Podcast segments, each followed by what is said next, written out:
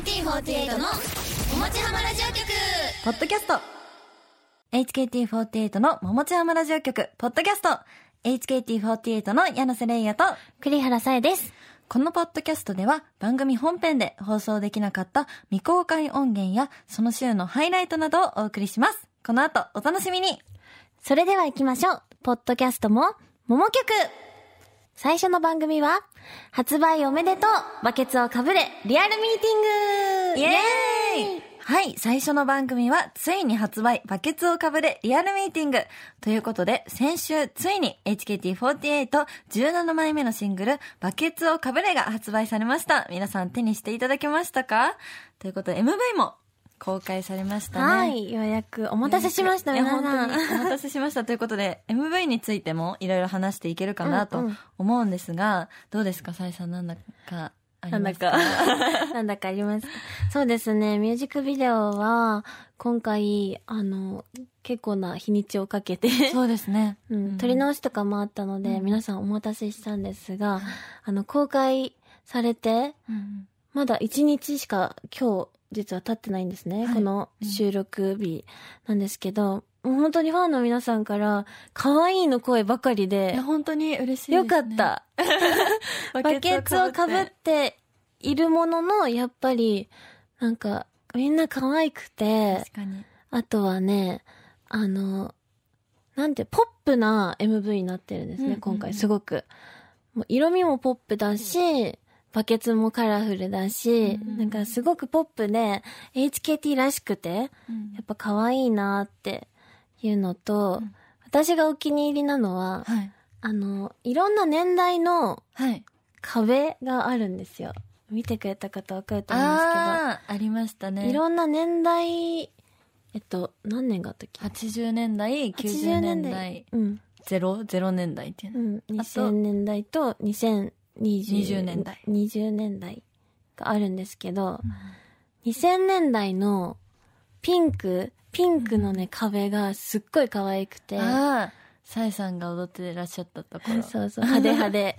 ヒョウ柄とか、あと中村くんっていうキャラクターともコラボ初めて見ました。してて、あの、多分、その世代の方は、あーって思うキャラクターなんだけど、なんかね、その、平成って感じがすごく出てて、あと、クロックスさんとも、ありましたうんね。提供していただいて、HKT っていうパーツのついたクロックスとかも飾ってあって、本当にな。かなかないじゃん、そういうの。そうですね。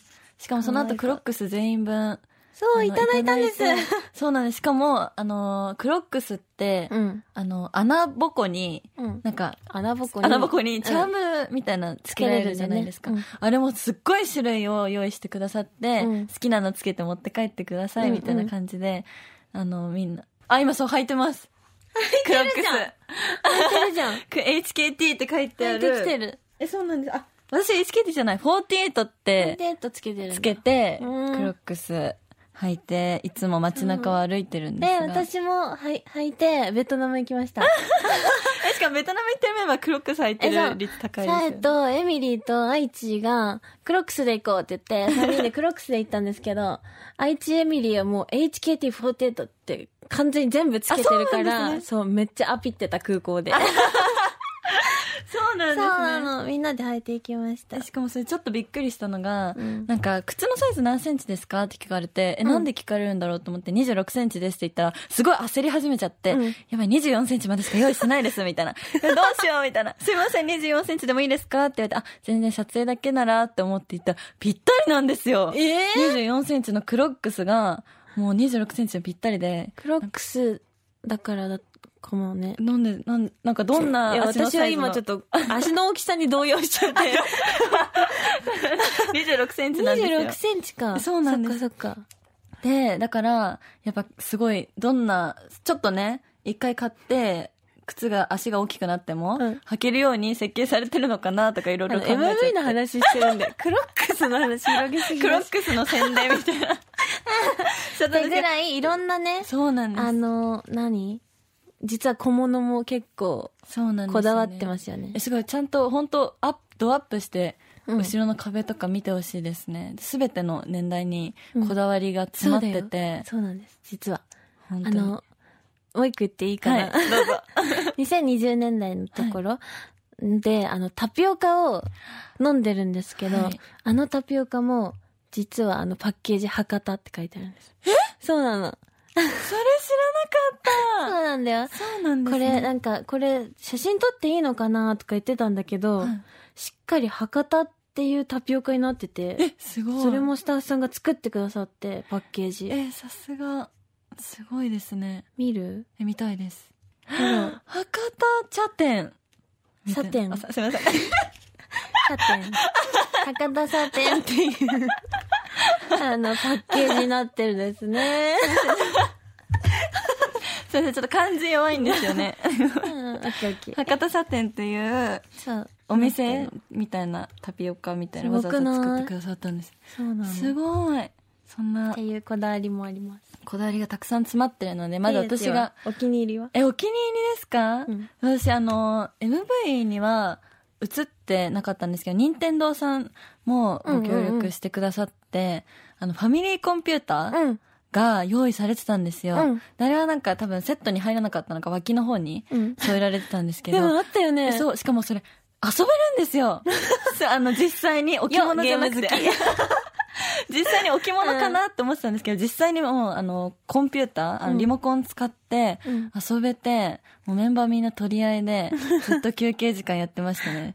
あの、マリオのゲーム、ずっとできてて、え楽しかったです。初めてやりました。ー。えー、そうなんだ。ファミリーコンピューターなんて今全然もう使えない。ね遊べないですから。そうそう、本当にもう昔の、なんていうの、昔のグッズとか、そうなんです。なんか世代、え、しかも、壊れるじゃないですか。例えばゲーム機とか。うんで、私修理出したことあるんですよ、一回。うんうんそしたら、やっぱ昔の備品はもうこれ取り扱ってないので、うん。あの、修理できませんって言われることが結構あるんですよ。うんだからファミリーコンピューター遊べるの本当に結構激レアだと思うんです。よ。だから、すごい興奮しました。私はそれに。それ ?MV の思い出？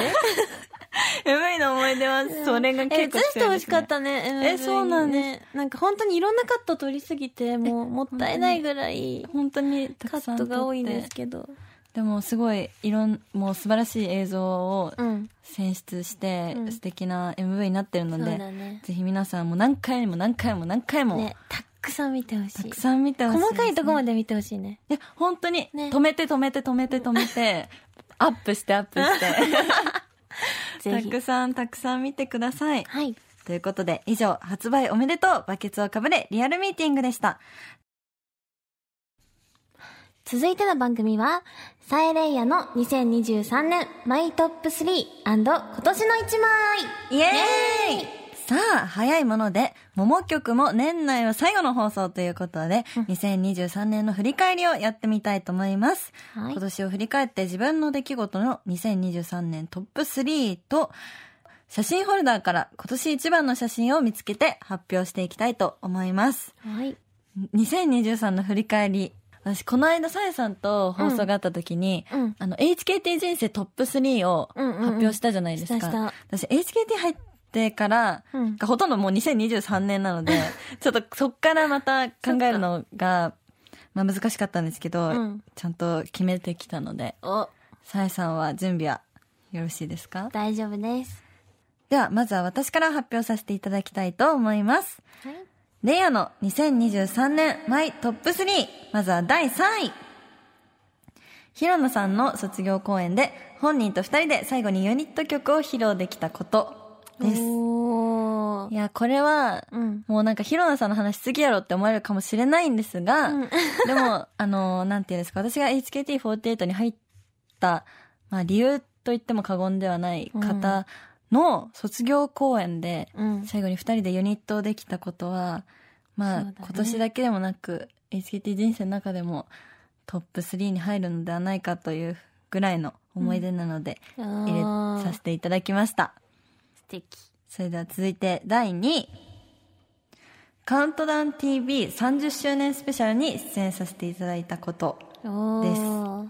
これは、この時は、まだ選抜ではなく研究生だった時なんですが、うんうん。あの、その、選抜の方と一緒に出演させていただけて、しかもその時、なんか地形の関係もあってか、私が一番、あの、高いところに立たされて、あそうなんです。だからなおさら背大き背が大きく見えてあ、うん。背高すぎないあの子みたいな感じで、すごい、なんか、逆にね、目立ったね。そうなんです。だから、ちちょっと話題になって、うん。あのーみ、たくさんの方に見つけていただけたなっていうふうに思います。そして、ラスト第1位。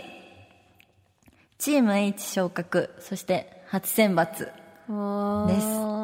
これは、まあ、もう本当に大きい出来事というか、すごい嬉しかったですし、うん。もう HKT 人生の中で、もう一気に何、何も全てが詰まった一年だったなっていうふうに思うんですが、うんうんうん。コンサートでのチーム H 昇格の発表と、そしてその後の17枚シングル、バケツをかぶれの選抜として、うん。初めて選抜入りを果たせまして、うん。あの、これから頑張っていきたいなっていうふうに思った一年でした。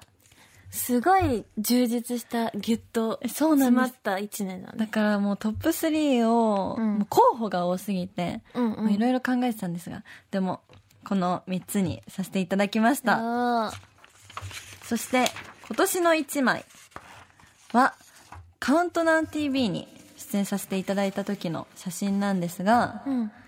ちょっと、多分、X に、もも曲の公式 X に載せていただいてると思うんですが、あの、メンバーがぎっしり集まって、もう本当に寒くて、うん。本当にもうびっくりするぐらい寒くて、しかも衣装も結構スケスケの衣装だったので、本当に寒くて、みんなでその集まって温まってた時の写真が、もう本当に好きすぎて、うん。今年の一枚はこれかなっていうふうに思います。ということで、続いてさえさん。はいいいで。すか？さえの2023年マイトップ3。まずは第3位。3期生10周年おお そうですね。10周はい年おめでとうございます。私たち3期生10周年迎えまして、なんか、10年経ったんだっていう、あの、不思議な気持ちがやっぱり大きくて、今年の HKT12 周年は特に1期生さんがついに一人もいないという周年を初めて迎えて、そうね。そのタイミングで3期生で曲をするってなった時に、何がいいかなって考えて、で、やっぱ10年目、10年経ったし、10年桜を歌ったんですけど、その時も、な、なんか、一期生さんの思いも、こう、私たちが引き継ごうっていう気持ちもあって、一期生さんの衣装を着させていただいて、うん踊ったりとか、まあ、勝手に自分たちでエモくなっちゃって、それが。そう。でね。その練習するのも、一期生さんの映像を見ながらみんなで練習したりとかして、その、私たちもやっぱ10年経ったので、これから HKT48 をさらに引っ張っていける存在にならなきゃなって、また新たに、あの、改めて強く感じたのが、やっぱ10周年だったかなって、すごい真面目な話しちゃいましたけど、いやいや。思います。続いて、第2位。チーム H 指導おです。